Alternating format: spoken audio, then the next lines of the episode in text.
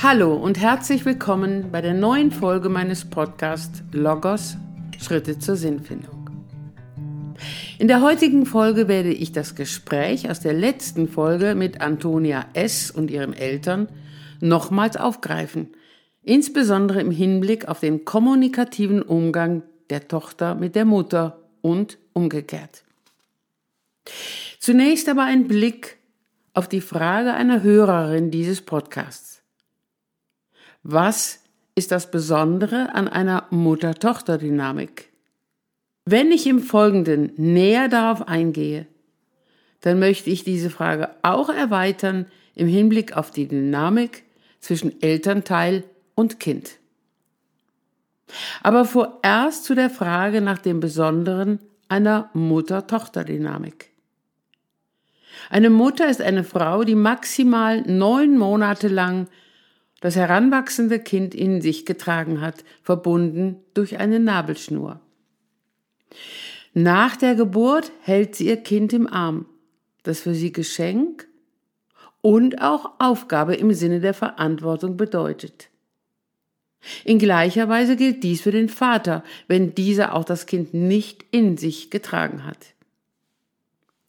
Am Anfang seines Lebens wird ein Kind zunächst versorgt. Dies ändert sich im Laufe der weiteren Lebensjahre.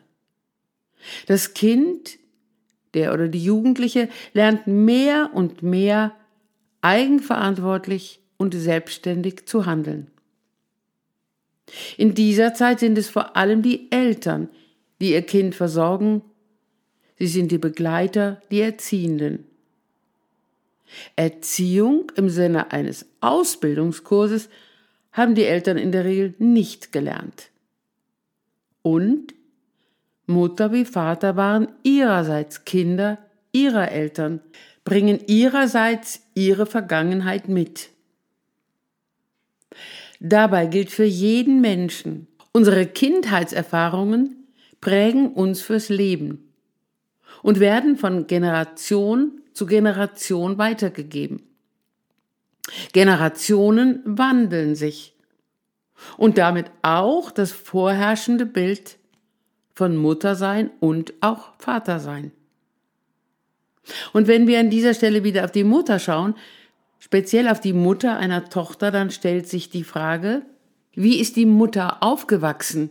Welche Erwartungen wurden an sie als Mädchen, als heranwachsende Frau gestellt? Wie erlebt sie jetzt ihre Tochter als Ebenbild, als Freundin oder als Gegenspielerin, gar als Feindin? Auch die umgekehrte Sicht sollten wir beachten. Wie geht die Tochter mit der Mutter um? Jeder Mensch bringt seine Charaktereigenschaften mit. Auch nehmen bei einem heranwachsenden Menschen die Erfahrungen außerhalb des Elternhauses zu. Erfahrungen, auf die die Eltern gar nicht immer Einfluss haben. Andererseits haben Eltern auch eine Art Macht über ihr Kind. Diese können sie in positiver wie in negativer Weise nutzen. Und immer wieder kann es passieren, dass ein Elternteil unter einer psychischen Erkrankung leidet und dabei das Kind als eine Art Ventil gebraucht. Vielfältige Gegebenheiten und Ursachen können zu sehr vielfältigen Eltern-Kind-Beziehungen führen.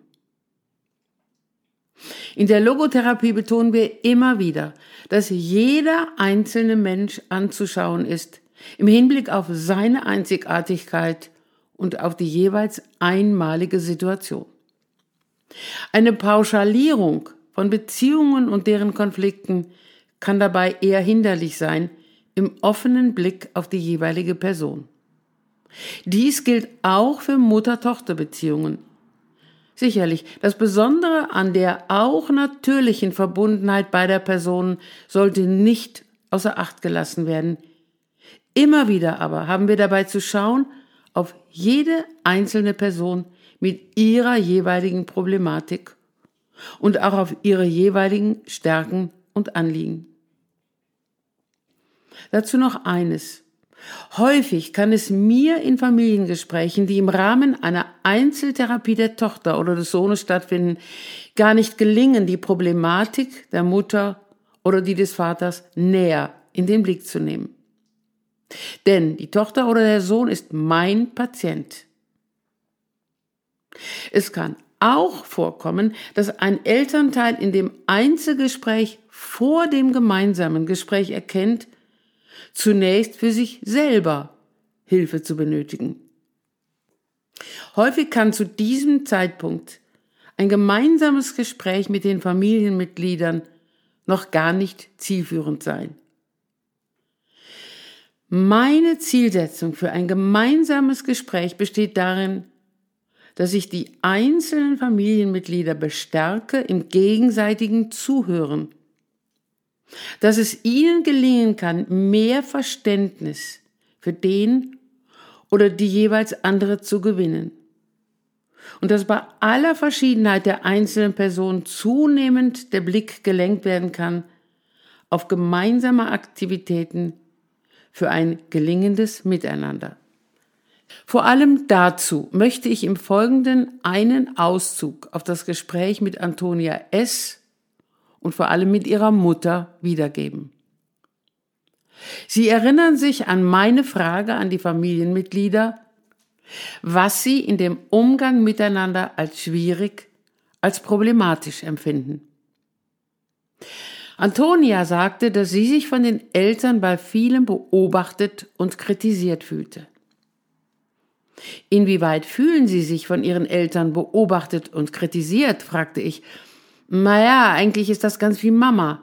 Die fragt, ob ich genügend Schularbeiten gemacht habe und auch gelernt habe. Die dann wieder kritisiert, dass mein Zimmer nicht genügend aufgeräumt ist. Häufig macht sie mir auch Vorwürfe, dass ich mich zu sehr einigle und mich nicht so viel mit anderen treffe.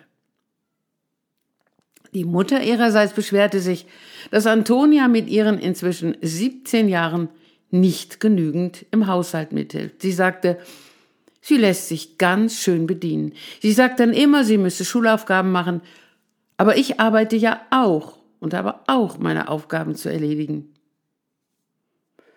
Zunächst wandte ich mich an die Eltern und erklärte ihnen die zunehmende Isolation von Antonia, dass sie sich viel weniger als früher mit Gleichaltrigen traf dies hatte mit ihrer gegenwärtigen Angststörung zu tun. Die einzelnen Schritte, wie es Antonia wieder gelingen konnte, sich mehr mit Gleichaltrigen zu treffen, dies gehörte zu den psychotherapeutischen Gesprächen zwischen Antonia und mir. Ich fragte auch Antonia, wie sie es erlebt, wenn die Mutter sie kritisiert, dass sie sich so einigelt. Dazu Antonia, ich weiß, dass ich das wieder ändern muss. Ich will das ja auch wieder ändern. Aber mir tun diese Vorwürfe weh, denn ich mache das ja nicht extra. Dann fragte ich, was sind eigentlich Vorwürfe? Antonia überlegte. Ich gab die Frage auch an die Eltern weiter, fragte sie auch nach Erinnerungen an Situationen, in denen ihnen Vorwürfe gemacht wurden.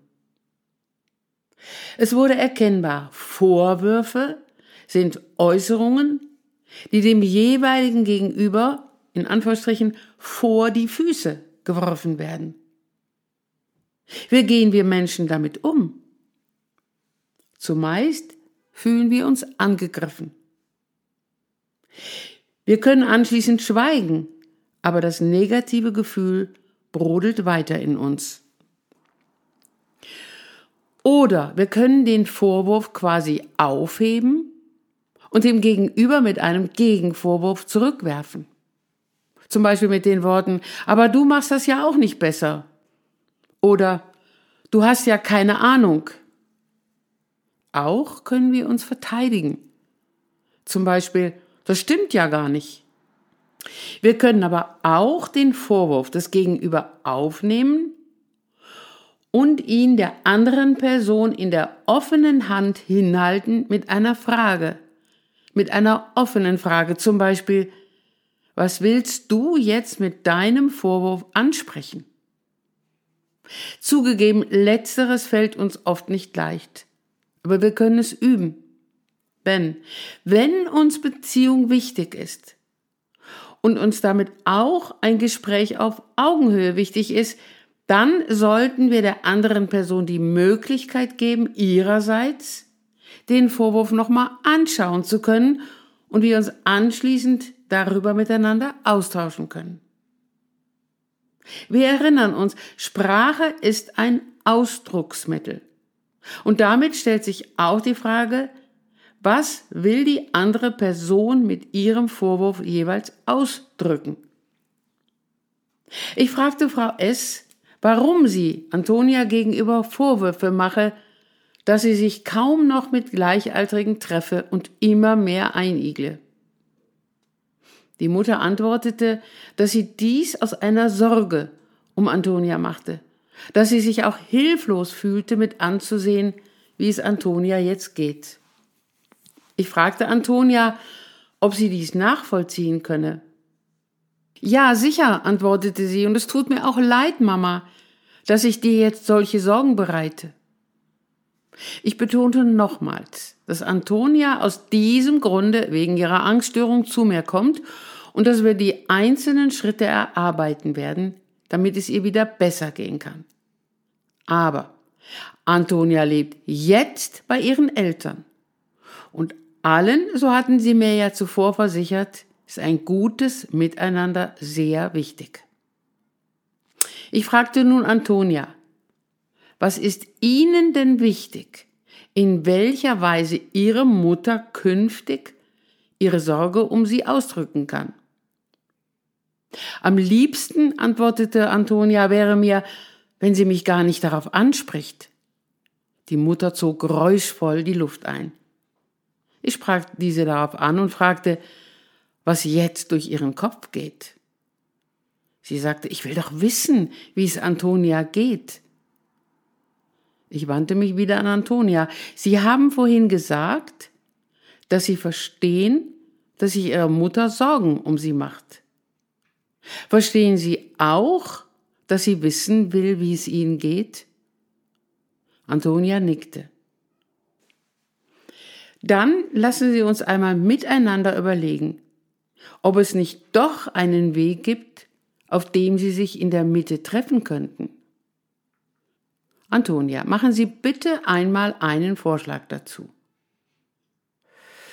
Naja, sie kann ja vielleicht ab und an mal fragen, wie es mir geht. Dann kann ich ja auch mal erzählen, was ich jetzt dazugelernt habe und welche Fortschritte ich dabei erlebe. Aber bitte, Mama, frage nicht zu oft und bewerte auch nicht, was ich kann oder noch nicht kann. Die Mutter erklärte sich dazu bereit, dies in der Folgezeit auch zu üben. Anschließend schauten wir auf die Äußerungen der Mutter, auf meine zu Beginn des Gespräches gestellte Frage, was sie im Umgang mit ihrer Tochter als schwierig, als problematisch erlebe. Frau S. hatte sich beschwert, dass Antonia mit ihren inzwischen 17 Jahren nicht genügend im Haushalt mithilft. Sie sagte, sie lässt sich ganz schön bedienen. Sie sagt dann immer, sie müsse Schulaufgaben machen. Aber ich arbeite ja auch und habe auch meine Aufgaben zu erledigen. Auch hier ging es zunächst um das Verständnis von beiden Seiten, dass sowohl Mutter als auch Tochter Aufgaben zu erledigen haben. Aufgaben, die jeder für sich selbst zu tun hatte und auch gestalten wollte, wie Antonia zum Beispiel das Arbeiten für die Schule und die Mutter für ihre berufliche Tätigkeit. Ich fragte auch Antonia, ob sie es gutheißen würde, dass ihre Mutter berufstätig war. Antonia sagte, ja, ich will später ja auch mal arbeiten. Dann aber waren da auch Aufgaben für den gemeinsamen Haushalt. Dies ist immer wieder ein Thema, wenn Kinder zu Jugendlichen werden und ihre Verantwortung für so manche Tätigkeit im gemeinsamen Haushalt zunimmt. Dies sollte immer wieder in Abständen miteinander angesprochen werden. Auch hier war es von Bedeutung, dass nun von den Familienmitgliedern, auch von dem Vater, Aufgaben genannt wurden, die jeder von sich aus bereit war, künftig zu übernehmen. Elisabeth Lukas spricht in dem Zusammenhang auch von der finalen Vorleistung. Dabei geht es darum, etwas zu nennen als künftige Aufgabe für das Gelingen eines Miteinander, ohne damit gleichzeitig eine Aufgabe des oder der anderen einzufordern. Es geht um ein freiwilliges Tun. Wir trugen diese freiwilligen Aufgaben von Antonia und auch von den Eltern zusammen. Ich notierte diese und wir vereinbarten, uns in einem gewissen Abstand erneut zu einem gemeinsamen Gespräch zu treffen, um das zwischenzeitlich Erlebte und Erlernte miteinander zu besprechen. Liebe Hörerinnen und Hörer, ich hoffe, es konnte mir gelingen, auch an diesen Gesprächsauszügen mit Antonia und ihren Eltern die Bedeutung und auch den gelingenden Umgang mit Sprache ein wenig zu veranschaulichen. In der kommenden Folge werde ich zu Beginn nochmals auf den Aspekt gelingender Beziehung eingehen, insbesondere aus logotherapeutischer Sicht. Dann werde ich Ihnen einen Gesprächsauszug mit einem Ehepaar mitbringen, das um Paartherapie in meiner Praxis gebeten hatte. Und am Ende der kommenden Folge werde ich auf die Grenzen logotherapeutischer Arbeit eingehen. Liebe Hörerinnen und Hörer, ich danke Ihnen für Ihre Aufmerksamkeit und freue mich auf die nächste Folge mit Ihnen. Ihre Ursula Terrier.